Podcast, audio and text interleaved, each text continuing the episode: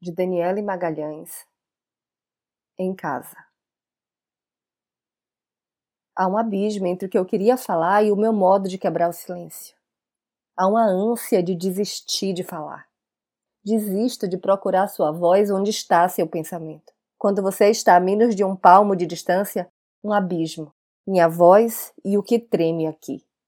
Quantas quebras há em suas mãos? Quantas línguas partidas, quantas terras arrasadas. Eu vou catando as sobras dos seus desastres por aí. Por quanto tempo a vida, eu me pergunto, por quanto tempo a vida é viver tentando, em busca, à espera? Quem foi que te fez assim? Porque eu sinto todos os seus anticorpos, todos que eu nunca tive a resistência dos seus membros apostos se virando sozinhos pela cidade, enquanto todas as suas vísceras foram deixadas em casa, onde você esqueceu de falar. Não há nenhuma voz que te lança no mundo. Você não está em nenhum lugar por onde você pisa. Você continua em casa. Nenhuma voz te lança no mundo. Você, com seu mapa, sempre sabe por onde ir. Suas pernas nunca estão perdidas. Sempre sabem como voltar.